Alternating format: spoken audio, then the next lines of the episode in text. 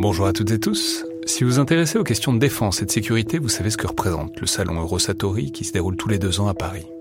C'est cette année la 28e édition qui se tient du 17 au 21 juin prochain à Paris-Nord-Villepinte et Eurosatori, qui sponsorise cet épisode, sera comme à chaque fois le grand rendez-vous mondial de la défense et de la sécurité.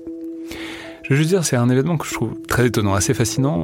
J'y suis allé pour la première fois il y a deux ans pour l'édition 2022. Et euh, vraiment, si vous vous demandez ce qui se fait dans le monde militaire et en matière de sécurité, c'est là qu'on peut voir les dernières tendances, depuis les plus grandes geekeries et les innovations du moment, jusqu'aux grands équipements du futur pour les armées et les forces de sécurité en France et dans le monde. Bref, si vous intéressez de près à ce monde-là, c'est le moment de vous inscrire pour ce qui sera la plus grande édition de l'histoire du salon, avec plus de 1900 exposants et 60 000 visiteurs, vous pouvez le faire en allant sur eurosatori.com.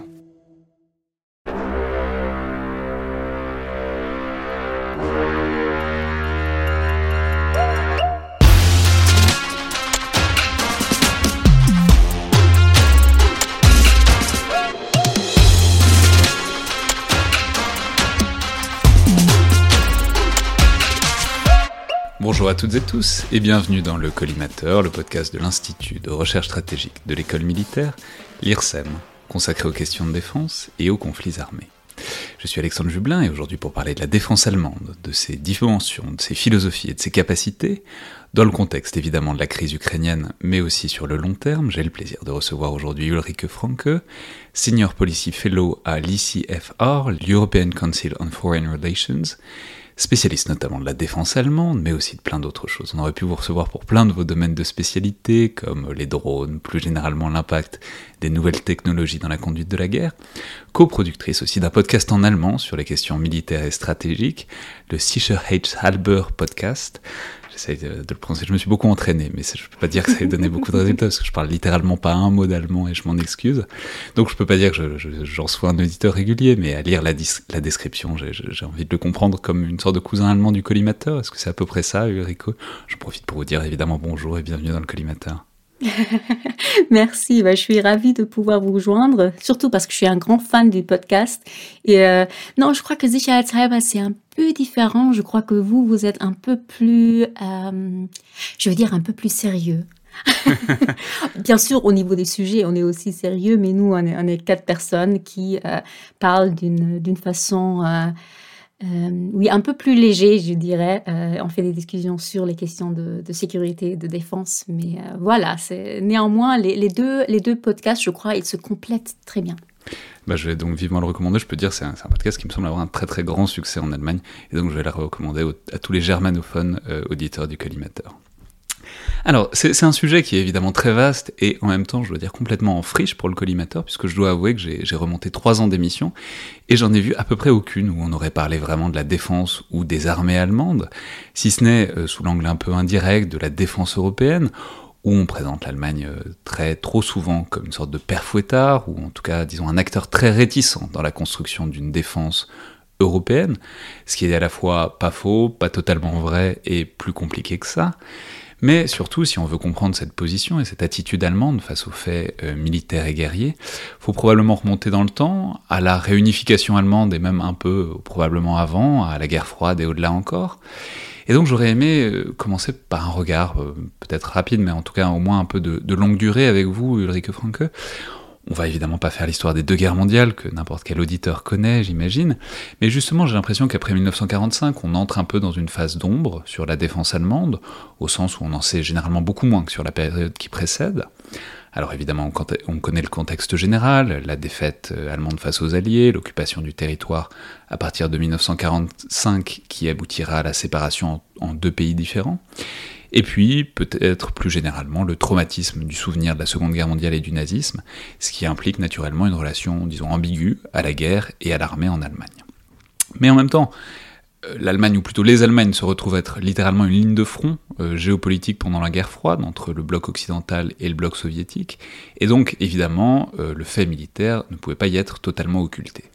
Donc ma première question serait comment est-ce qu'il revient ce fait militaire dans la deuxième moitié du XXe siècle? C'est-à-dire comment, quand et comment est-ce qu'on voit reparaître des armées allemandes? Et de quoi est-ce qu'elles sont faites?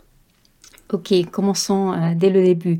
Euh, un commentaire avant, juste parce que je trouve ça très drôle. En fait, je viens de recevoir, il y a même pas trois jours, un mail de quelqu'un qui justement écoute notre podcast et il dit oui, il y a ce podcast très intéressant français collimateur, mais j'ai noté qu'il parle jamais de l'Allemagne. En fait, il ne se, compare même pas à nous. Est-ce que ça veut dire qu'on est complètement euh, euh, important et que la France ne s'intéresse pas du tout à la Bundeswehr. Je trouvais ça très très drôle. Donc euh, voilà, maintenant on parle de, de la Bundeswehr, on verra. J'ai trop tardé et c'est entièrement de ma faute. L'auditeur euh... est, est voyé dans l'avenir. et donc, euh, alors l'histoire, euh, une petite leçon d'histoire si vous voulez. Euh, oui, donc tout à fait, la, la guerre, la Seconde Guerre mondiale, bien sûr, c'était un, un, traumatisme énorme pour l'Allemagne, la société allemande. Et en 1945, personne en Allemagne voulait vraiment avoir des forces armées. Euh, en fait, la population disait très clairement, euh, on ne veut pas, on ne veut plus de cela. On était euh, plus ou moins à cause de deux guerres mondiales, donc c'est clairement pas une bonne idée. Les guerres, on en a fini, on veut plus. Par contre, bien comme vous l'avez décrit, l'Allemagne était aussi au centre très rapidement de la guerre froide, et donc en fait, cette possibilité de devenir un, pays pacifiste sans force armée, c'était pas vraiment possible.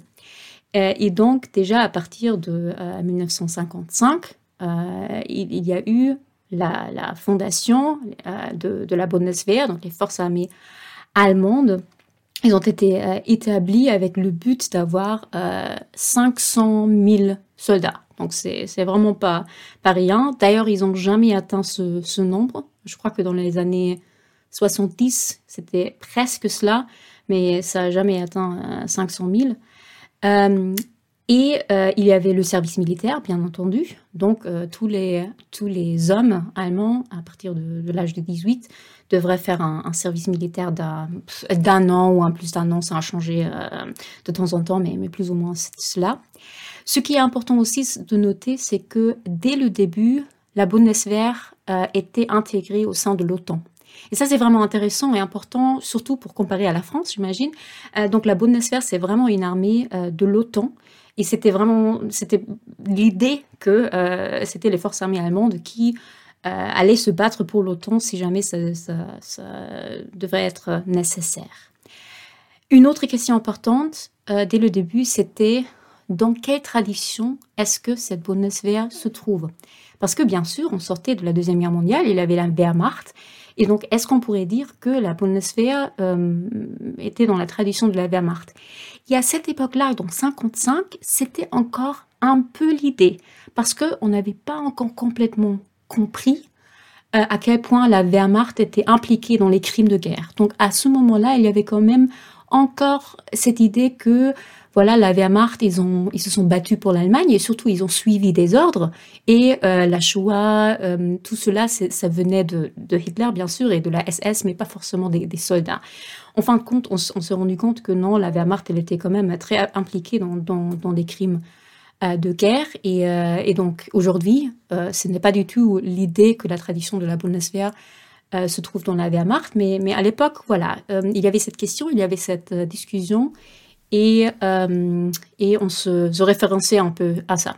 En même temps, il faut bien faire une armée avec des gens, c'est-à-dire euh, en 1955, on peut pas inventer non plus des officiers, un savoir-faire, euh, et, et, voilà, une, une, ce qui fait euh, en fait le, une armée, surtout s'il s'agit d'incorporer du service militaire. Donc il faut évidemment avoir des cadres qui sont capables de former tous ces jeunes gens.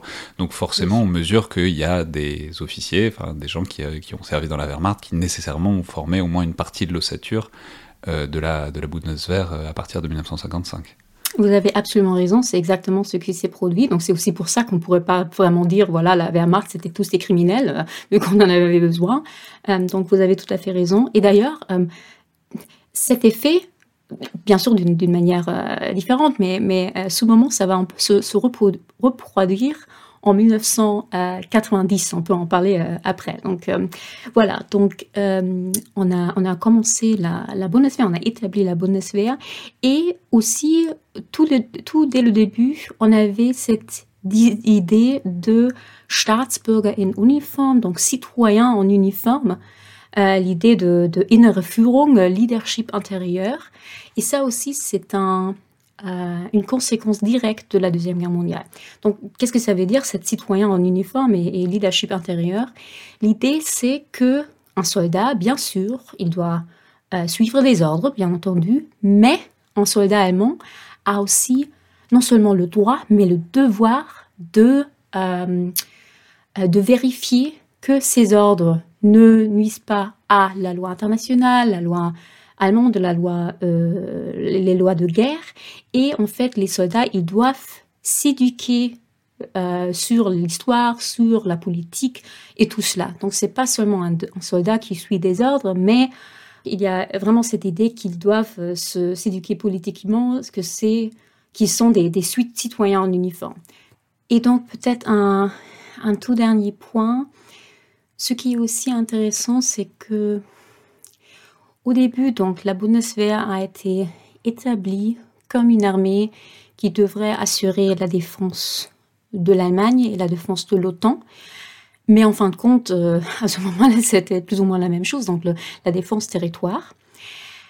Mais ce, qui est intéressant, c'est que les gens enfin donc, la population allemande, je veux dire, ne l'ont pas forcément vu comme ça, dans la mesure où il y a bien entendu pas eu cette grande guerre, donc la guerre froide n'a pas euh, tourné euh, chaud, chaude, mais euh, ce que les gens ont vu et ce qui a beaucoup aidé l'image de la Bundeswehr, c'est que ils ont en fait aidé dans des situations d'urgence. Donc en fait, surtout en 62, il y avait la crue du siècle à Hambourg, et c'est la Bundeswehr qui, qui, qui, est venue comme armée de, secours, je vais dire, qui a euh, prêté assistance dans ce, cas de, catastrophe, et euh, ça a beaucoup aidé à leur image, mais je le mentionne aussi parce que ça a aussi euh, influencé comment la Bundeswehr a été vue pendant assez longtemps et peut-être jusqu'aujourd'hui euh, parmi les, euh, les gens, les, les, Allemands. donc, pas forcément comme une armée qui, qui, fait la guerre ou qui, fait, qui, qui, qui se bat, mais plutôt une, une, armée qui est là aussi pour, pour aider dans des, des situations de catastrophe. Et ça va revenir aussi après 99, donc c'est aussi important de, le mentionner ici, je crois. Et il faut évidemment parler aussi de ce qu'il y a en face, c'est-à-dire euh, bah, il y a toute une partie sous occupation soviétique qui va donner donc la RDA et qui va se doter aussi euh, d'un outil militaire. Je dis en, passant, je, vais recommander une fois de plus Tempête Rouge pour voir euh, justement ce, ce, dont vous parle, donc le, livre de Tom Clancy pour voir ce dont vous parliez à l'instant, c'est-à-dire cette dimension de, en fait c'est les Allemands qui combattraient en première ligne en cas d'invasion soviétique, mais donc il y avait aussi des, des Allemands de l'autre côté de la séparation. Et donc cette armée de, RDA, comment est-ce qu'elle se compose? Alors on imagine aussi en complémentarité, mais, pas avec euh, le bloc euh, de, l'Est. Voilà, à quoi est-ce qu'elle ressemble cette armée euh, de hmm. RDA oui, en fait, bah, ce, n'est pas forcément quelque chose dont, je sais beaucoup parce que, et ça c'est aussi important, la, on, parle de, c'est la, NVA, euh, donc c'est l'armée de, de l'Allemagne de l'Est. Et euh, donc elle est, elle est en face de, de la Bundeswehr.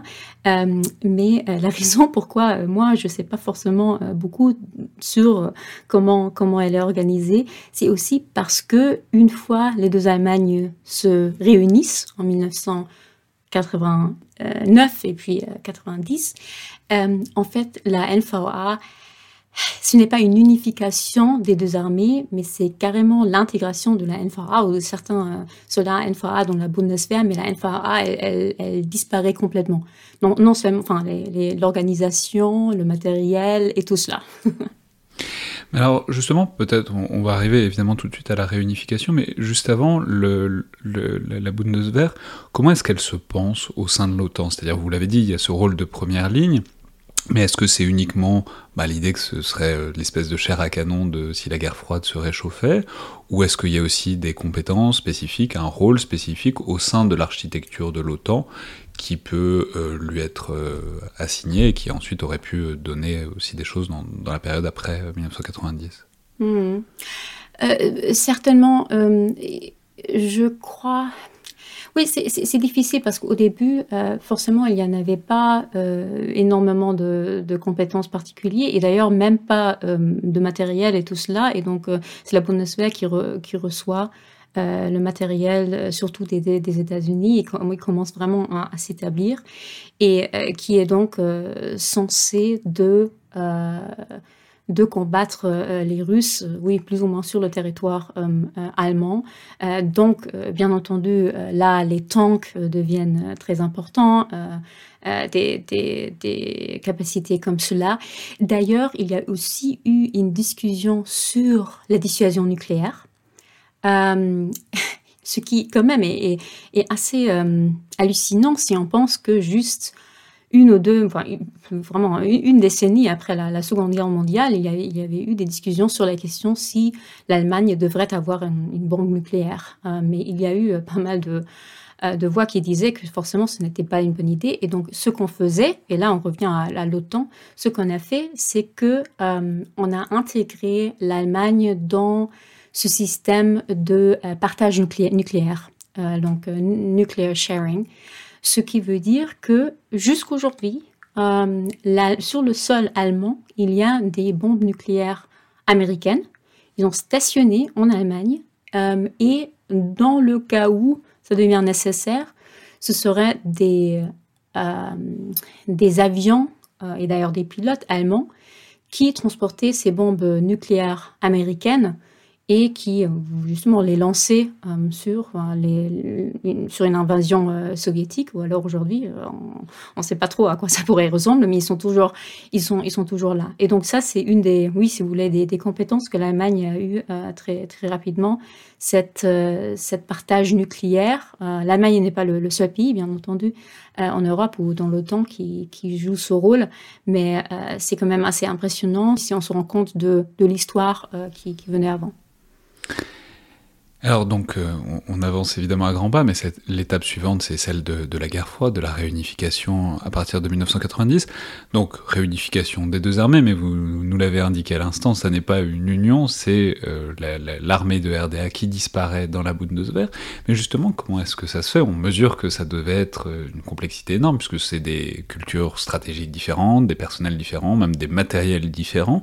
Donc comment est-ce que ça comment est-ce qu'on fait pour euh, fondre une armée dans l'autre très concrètement? Oui, oui, en fait, c'est un défi énorme. Euh, comme on disait, en 1945, on devrait euh, créer une armée qui se basait ou non sur la Wehrmacht, donc l'armée d'un pays non démocratique. et là, là en 1990, on devrait intégrer des forces armées d'un pays non démocratique dans les forces armées d'un pays démocratique, donc dans la RFA. Et non, non seulement cela, mais aussi c'était les anciens ennemis. Donc en fait, c'était les ennemis euh, d'hier que là, tout d'un coup, devraient être intégrés.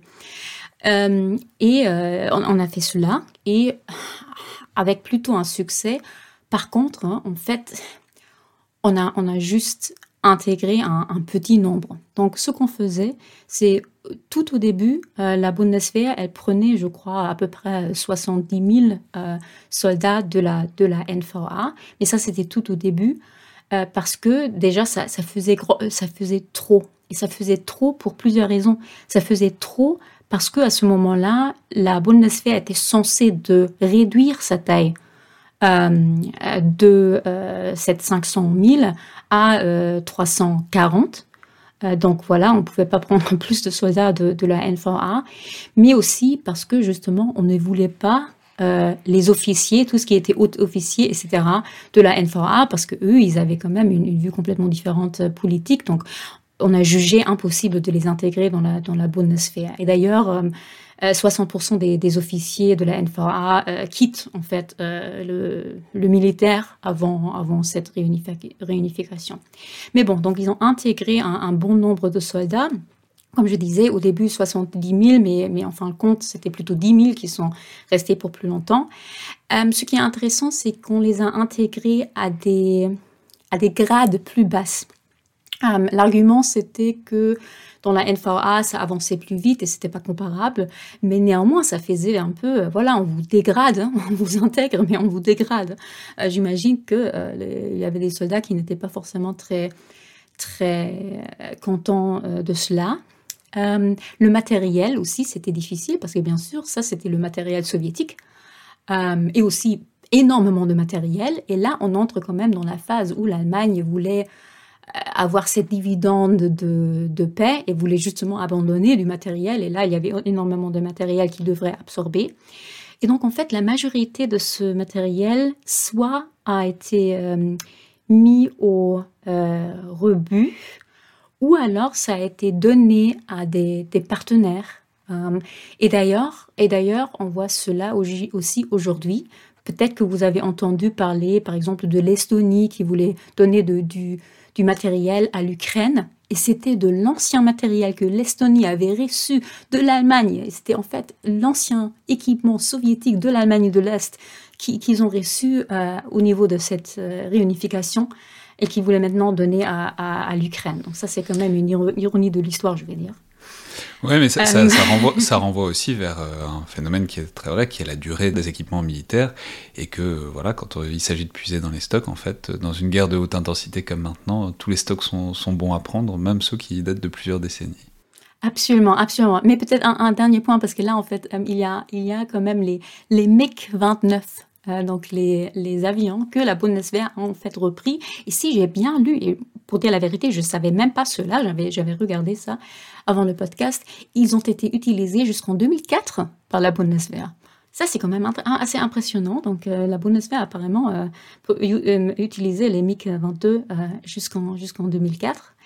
et, donc, et donc, voilà, on avait un, nouveau, des nouvelles forces armées reconstituées l'unification de la, de la Bundeswehr et la, et la NFA, mais plus petit qu'avant parce que maintenant on entrait dans cette, dans cette période de fin de l'histoire. Tout allait bien, on n'avait même pas besoin des forces armées. Et d'ailleurs, encore comme en 66, euh, là, en 1997, si je ne me trompe pas, il y avait encore un, un, une crue, en fait, le Oderbruch, donc une catastrophe naturelle, où cette nouvelle force armée, cette nouvelle euh, armée euh, reconstituée pouvait encore aider la population allemande. Et là encore, c'était ce, moment où la Bundeswehr était vue comme, euh, voilà, armée de secours dans des situations de, de catastrophes naturelles. donc voilà, l'histoire se rime là.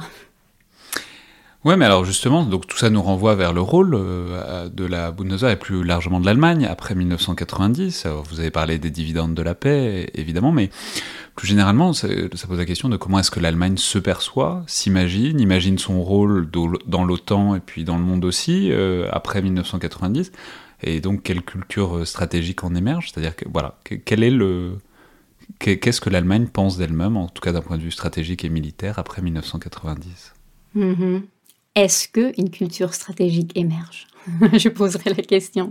Parce qu'en effet, euh, fait, ce qui s'est produit, à mon avis, en, 1990,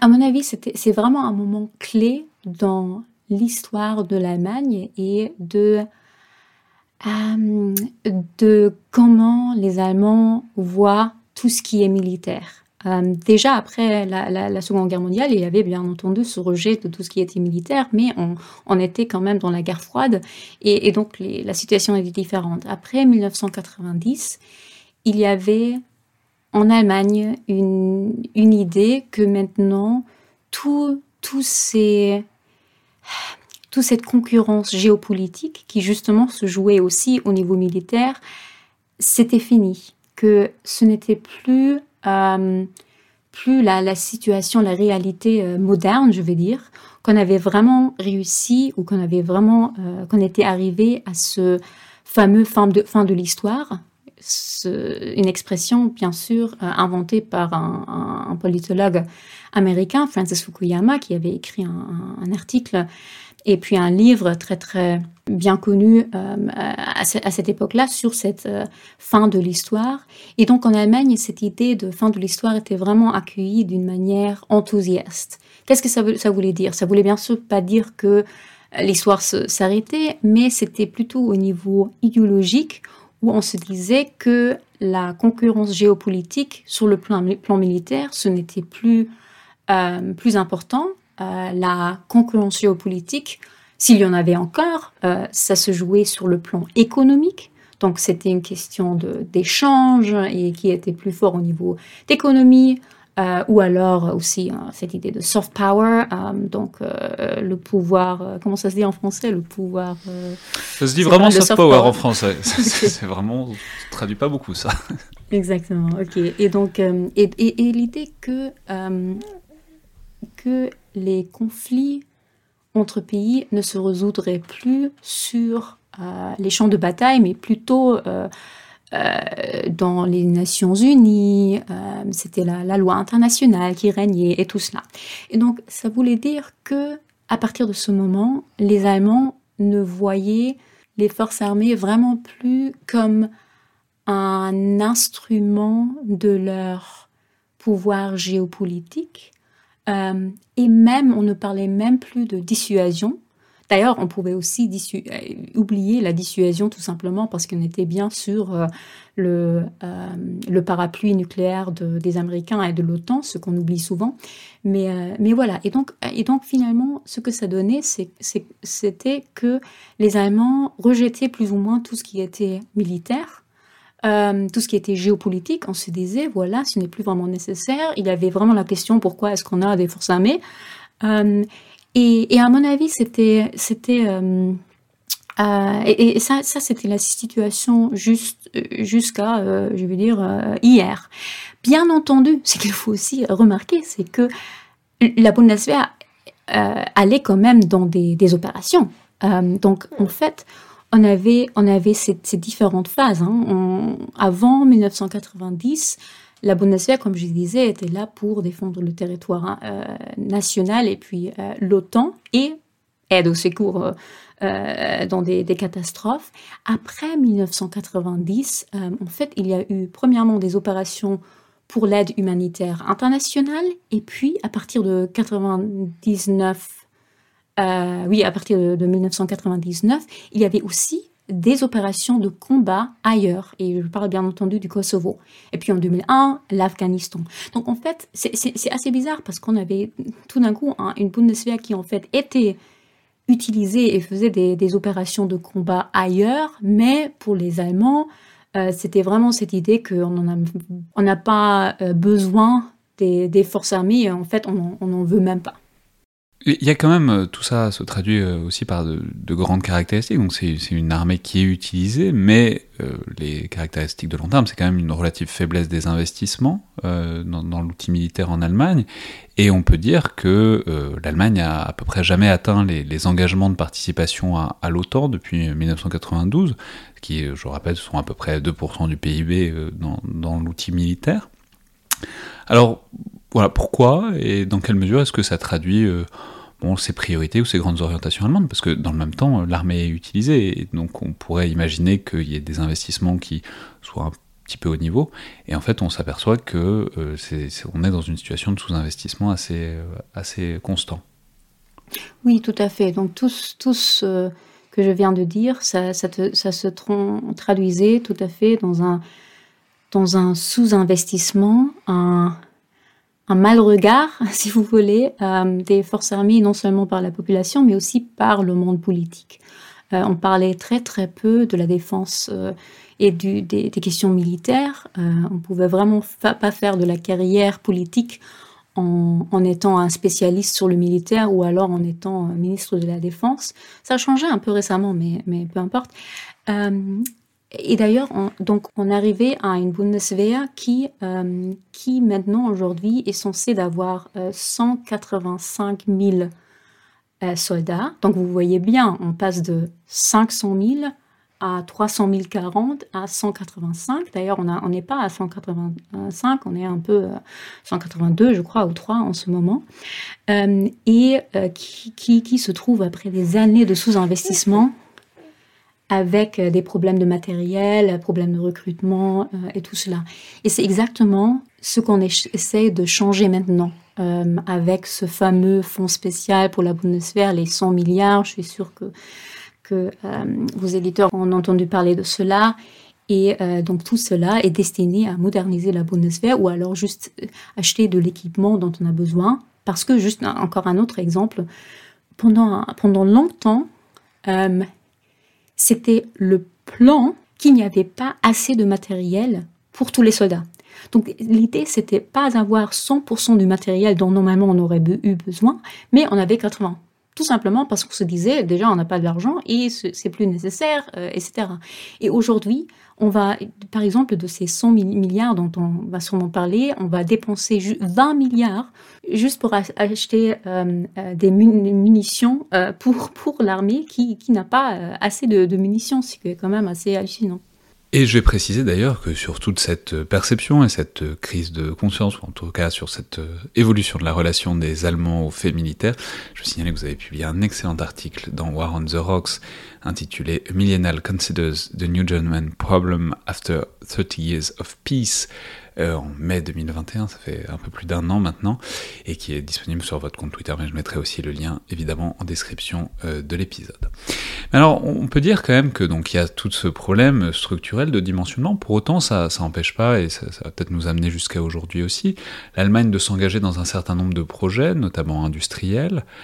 Alors on peut parler de l'Eurocopter, on peut parler surtout de l'Eurofighter, qui a été un grand projet avec euh, l'Angleterre, avec la Grande-Bretagne, l'Italie et l'Espagne.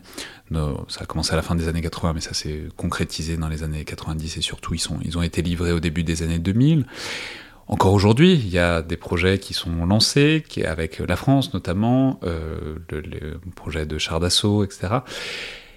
Mais en même temps, euh, on peut dire tout de suite qu'il y a une réputation allemande, qui n'est sans doute pas qu'une réputation, qui est d'être très restrictif sur les exportations d'armes, sur les livraisons d'armes, et ce qui évidemment pose des limites quand on euh, essaye de lancer des programmes d'armement, notamment des programmes d'armement partagés et multilatéraux. Donc, bon, comment est-ce que l'Allemagne se, Quelle est en quelque sorte la relation de l'Allemagne à ces grands projets d'armement? Et c'est aussi une, forme de puissance militaire, évidemment, d'être capable d'exporter ses équipements, mais en même temps, euh, on mesure que c'est aussi assez borné, assez limité euh, de, de, par la doctrine allemande. Oui, si je peux être très cynique, je dirais que pour l'Allemagne, ce genre de euh, coopération internationale et surtout coopération européenne, pour l'Allemagne, c'est plutôt un instrument à établir une unité européenne que de produire un matériel euh, militaire euh, dont on a forcément besoin. J'exagère, bien entendu. Néanmoins, je dis toujours quand, l'Allemagne et la France, ils parlent de la défense européenne, l'Allemagne euh, parle, parle d'Européens, donc euh, l'unité européenne, le, la coopération européenne, qu'elle supporte énormément. Et pour la France, l'important, c'est la défense, c'est la partie défense. Et donc, ce n'est pas vraiment surprenant que dans ces projets de coopération, il y a eu quelques problèmes.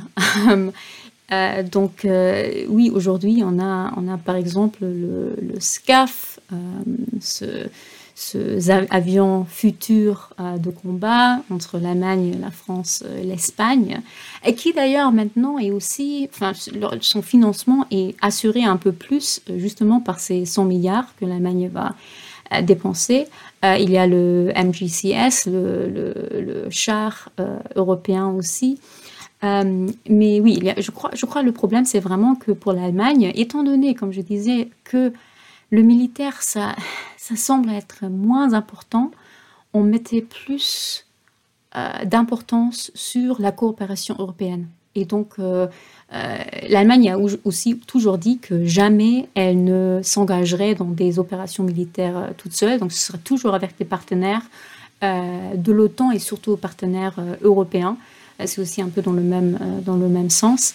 Euh, mais ça, ça aussi, ça explique un peu pourquoi l'exportation d'armes est aussi un sujet très très contentieux parce que on ne voulait pas, on ne veut pas faire partie de, des conflits internationaux, des, des conflits militaires on ne veut pas jouer un rôle. Donc en fait, l'idéal pour l'Allemagne serait vraiment de développer quelques armes, de les exporter dans des pays qui ne l'utilisent jamais et que qu'on adore et qui, sont très proches de nous.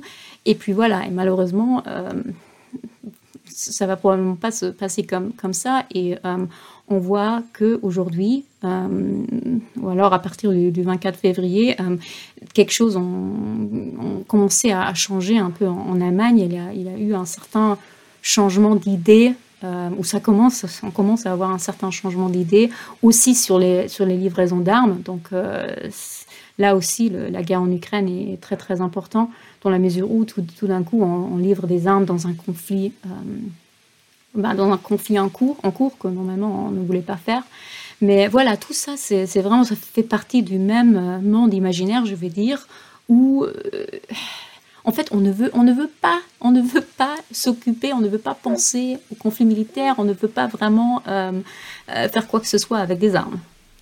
Alors justement, on va évidemment arriver à l'Ukraine et, et à tous ces changements, mais c'est ça, ça puisqu'on est une seconde sur la relation franco-allemande, comment est-ce que pendant ces années, disons depuis la décennie passée, l'Allemagne euh, conçoit ce que fait la France, et notamment ce que fait la France au Sahel, ses interventions C'est-à-dire comment est-ce que c'est perçu? Est-ce que c'est perçu avec soulagement que quelqu'un s'en occupe, euh, mais pas l'Allemagne, avec scepticisme, avec euh, au contraire opposition?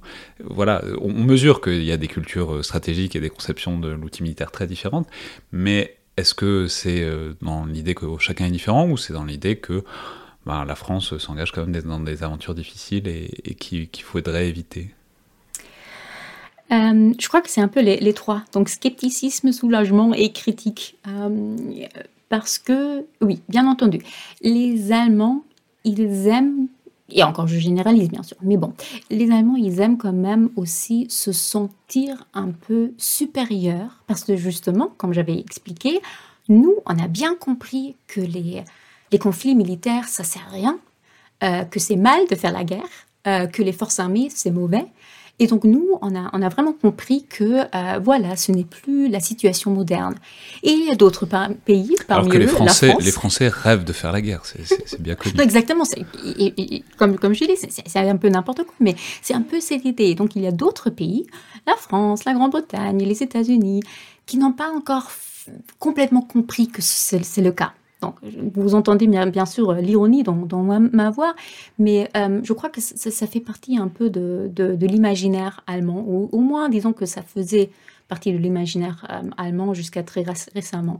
Donc il y avait forcément un, critique, une, critique et un scepticisme envers les pays comme la France, seulement la France, surtout d'ailleurs les, Américains, euh, qu'ils utilisaient leurs leur, euh, forces armées ailleurs, qu'ils commençaient des, guerres. Bien sûr, il y avait une énorme opposition à la guerre de l'Irak. Bon, je dirais que là, on était là-dessus, on était probablement très correct, mais, mais, peu importe, ça venait pas forcément euh, de, ce, ces faits-là. et donc, il y a, il y a, il y a ce rejet de, de tout qui est, de tout ce qui est armé euh, en Allemagne. Mais en même temps, vous l'avez bien dit, il y a aussi, en secret, je dirais, peut-être un soulagement. Et, pas seulement envers euh, la France, mais aussi envers euh, les États-Unis. ça, c'est surtout parmi les gens qui qui, se connaissent un peu en tout ce qui est, tout ce qui est militaire. la, grande population, ils, ne pensent même pas à cela. Mais les autres, ils se sont bien, rendus compte que, en fin de compte, les dernières années, c'est les autres, c'est nos partenaires qui se sont battus euh, et euh, voilà, qui, eux, ils, assurent un peu notre sécurité et nous, on donne surtout de l'argent euh, on a aussi bien sûr euh, contribué à, euh, à la mission en Afghanistan. Et d'ailleurs pour la Bundeswehr, c'était une opération très importante qui d'ailleurs menait aussi à une modernisation très importante de la Bundeswehr. mais même en Afghanistan, et ça c'est difficile parce que je ne veux pas je ne veux pas faire semblant que cette opération n'était pas importante et que l'Allemagne s'est aussi battue, mais l'Allemagne était quand même dans une partie de l'Afghanistan qui était beaucoup plus paisible que d'autres parties. Euh, L'Allemagne a perdu 55 soldats euh, de la Bundeswehr, ce qui est une grande tragédie. Mais par exemple, comparé à la Grande-Bretagne, au Royaume-Uni, eux, ils ont perdu dix fois autant, de soldats. Donc, je veux juste illustrer que là aussi, on a quand même essayé de faire pas le moins possible, mais euh, on restait quand même dans, des, zones euh, où il y avait, où il y avait moins, moins de risques. Et a priori, on aimerait plutôt de, de payer les autres à, à, assurer notre défense à nous et, et, ne pas devoir le faire nous-mêmes. Et donc là, il y a cette partie de, soulagement que d'autres pays comme la France euh, font des opérations et, nous, on n'en a pas. On n'est pas. N'est pas obligé de le faire. Bien sûr, ça, c'est en train de changer. Euh, aujourd'hui, il y a, des, attentes des, euh, des, alliés qui sont très importants. Euh, et donc, on verra ce que ça donne au futur. Justement, on arrive sur la partie ukrainienne, mais alors, juste avant, mais dans cette logique, il faut peut-être dire un mot de la précédente crise ukrainienne, donc de 2013-2014, et peut-être même avant encore de la Géorgie. C'est-à-dire, qu'est-ce que parce qu'on sait, on, va en parler évidemment, mais il y a un partenariat euh, commercial entre l'Allemagne et la Russie, notamment du point de vue gazier, euh, enfin notamment en termes en termes d'énergie. Voilà, comment est-ce que des leçons, quelles, quelles conséquences ont eu ou n'ont pas eu les crises géopolitiques précédentes aux portes de l'Europe avec la Russie sur la manière dont euh, l'Allemagne que l'Allemagne dont l'Allemagne avait de, concevoir sa relation avec la Russie. Est-ce que euh, est-ce que des leçons ont été apprises qui ensuite ont, été en quelque sorte capitalisées là? Ou est-ce que euh, tout ça avait été un peu oublié jusqu'en février? À mon avis, il n'y a pas eu énormément de leçons sur la Russie et euh, un grand changement envers la Russie. Et justement, c'est le problème d'aujourd'hui. Donc je crois qu'après 2008 euh, et 2014, l'Allemagne voulait tellement un, retour au, normal que euh, qu'ils n'ont pas vraiment voulu changer leur, leur, relation avec la Russie d'une manière extrême. Bien entendu, l'Allemagne a euh, non seulement soutenu, mais poussé les, sanctions euh, vers la Russie. Donc, c'est pas comme s'ils ont fait euh, rien, mais Nord Stream 2, tout le monde en parle, a été conclu et, tout cela. Donc, à mon avis, il n'y a pas eu assez de changements envers la Russie. Par contre, il y a eu quand même au moins plus de discussions sur le rôle de l'Allemagne au niveau géopolitique, européen, etc.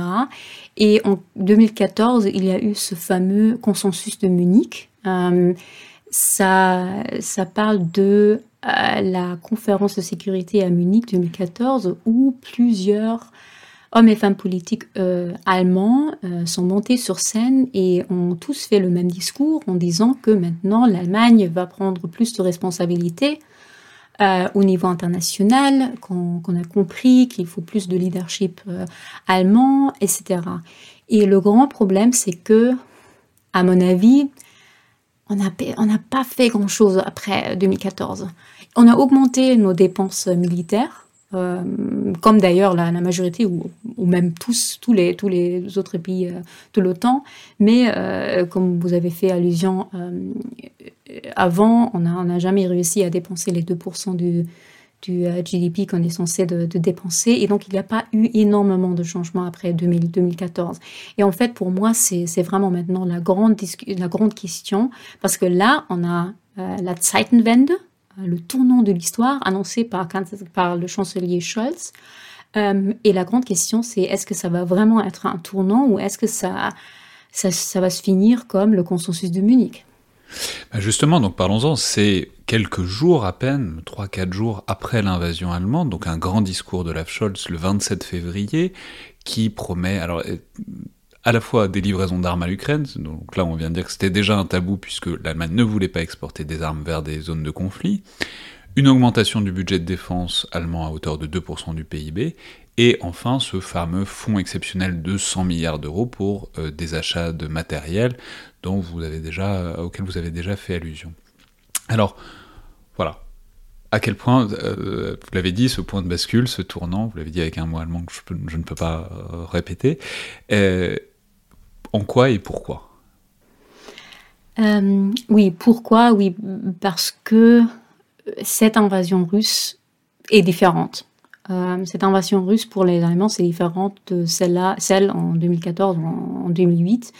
Euh, ça a vraiment été vu euh, comme un changement énorme et d'ailleurs comme une, violation de la loi internationale. Et d'ailleurs en Allemagne, ce qui est très très important, ce qui a aussi beaucoup joué, c'est tous ces crimes de guerre dont on a entendu parler en Ukraine commis par les forces russes.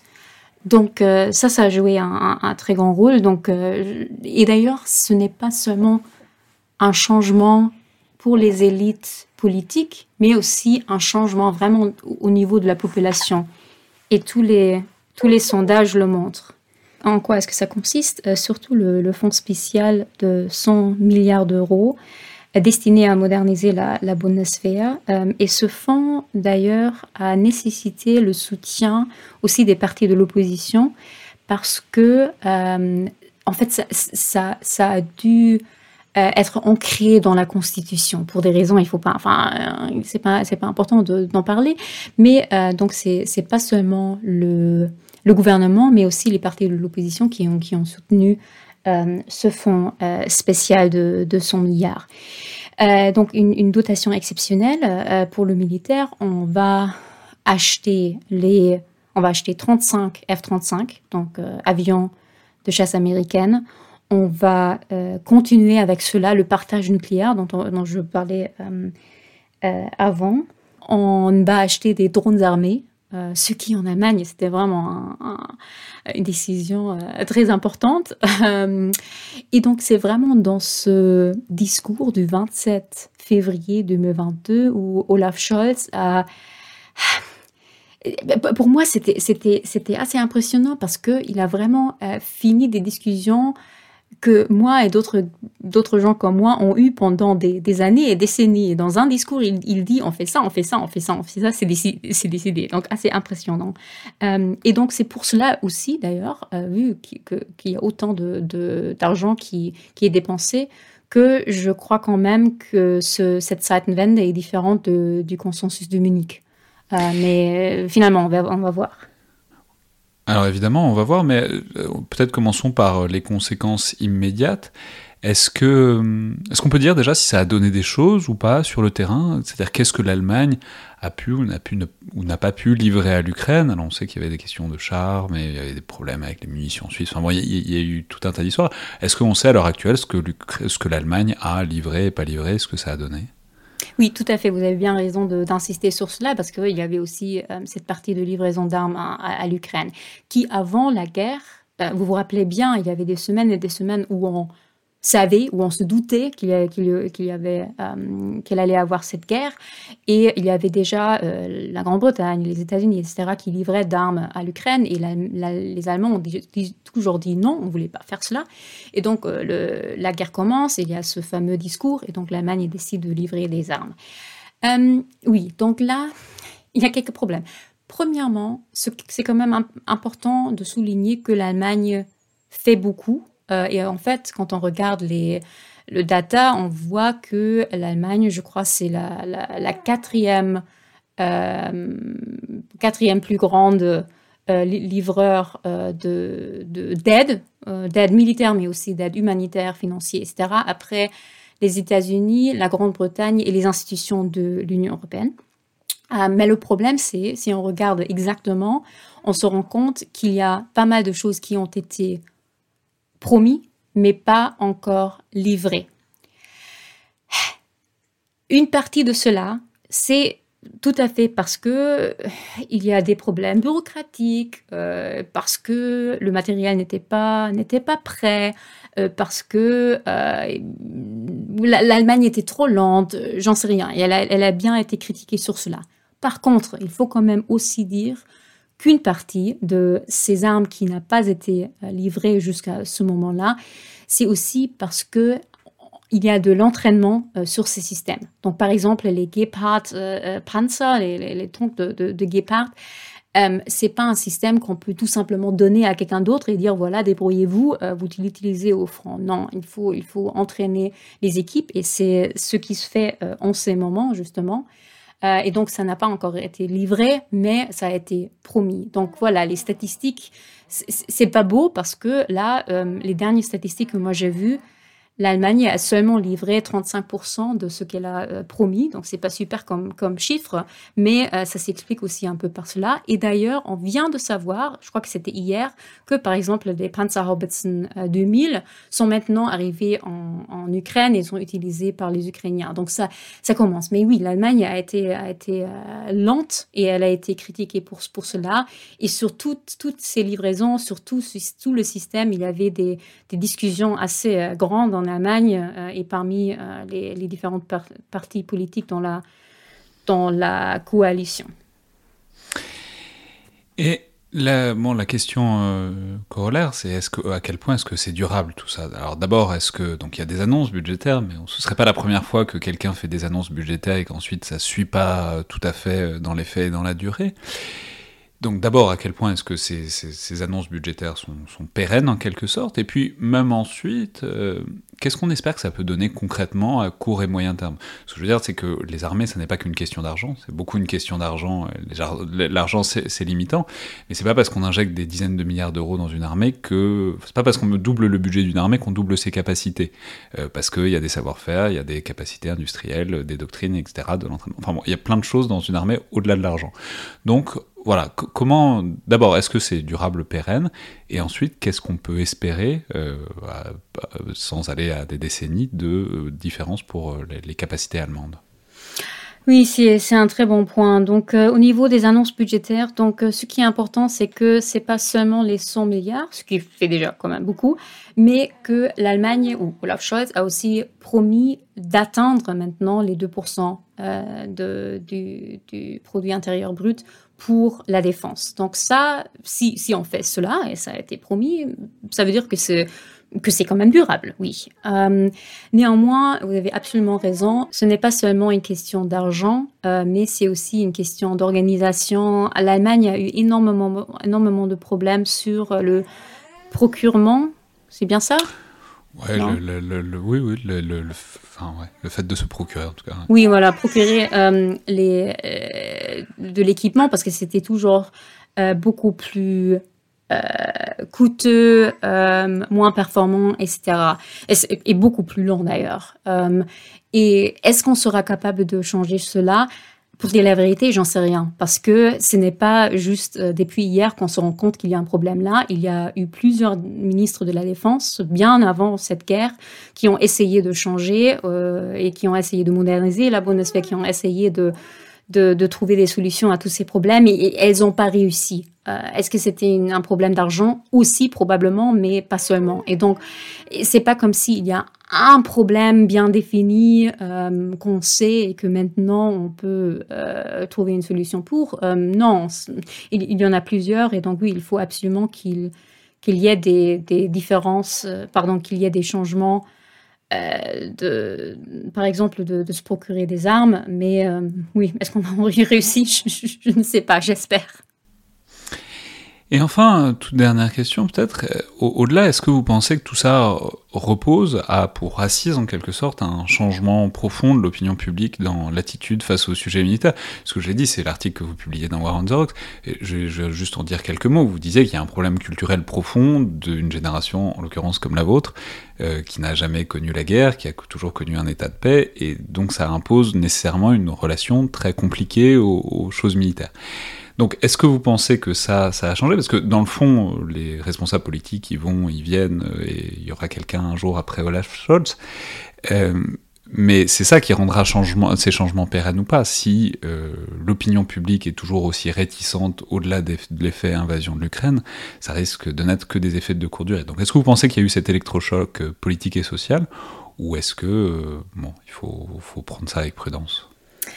Ah, oui, je, vais dire oui, je crois qu'il y a un changement euh, plus profond, mais je ne suis pas certaine. C'est très difficile à dire. En fait, et aussi, ce genre de changement, ça va avoir euh, l'air plus grande vue de l'intérieur de l'Allemagne que de l'extérieur.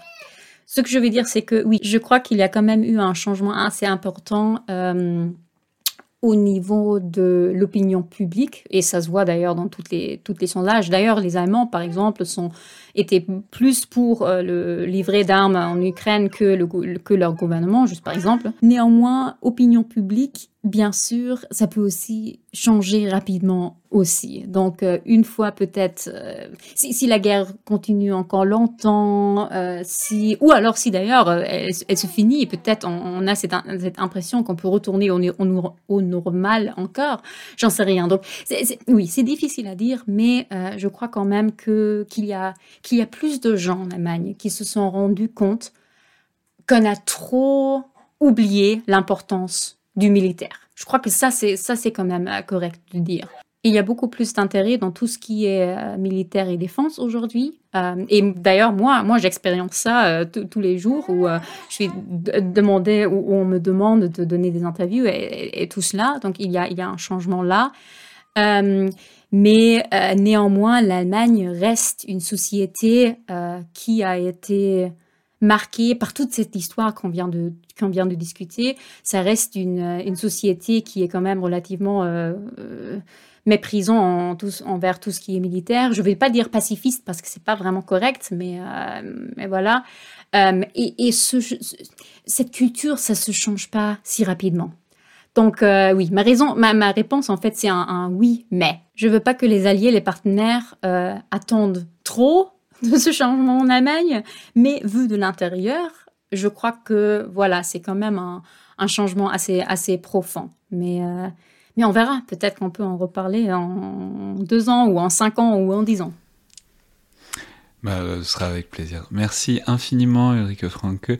Je vais préciser euh, que, que c'est une interview qui est, qui est une performance à plus d'un titre, puisque au-delà de votre français parfait, je vais signaler, les auditeurs auront peut-être entendu que vous avez fait tout le début de cette interview avec un porte-bébé euh, dans les bras, et parce que vous avez un enfant en bas âge, et que euh, c'était extrêmement, je, suis très admiratif de votre capacité à continuer à dire des choses intelligentes avec un bébé dans les bras en train de dormir.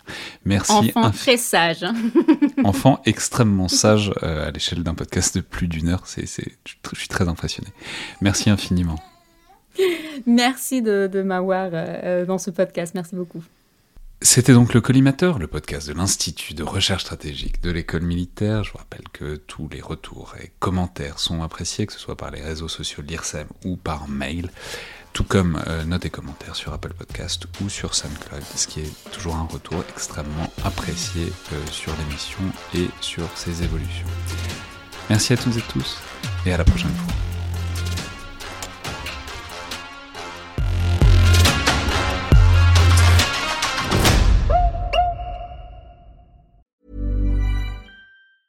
When your skin feels nourished and glows, you radiate confidence. Osea makes giving your skin a glow up easy with their clean, clinically proven Mega Moisture Duo. This seaweed powered duo features two of Osea's best sellers, Undaria Algae Body Oil and Undaria Collagen Body Lotion. Glow from the inside out. Get 10% off your first order with code GLOW at OseaMalibu.com. That's O S E A Malibu.com code GLOW.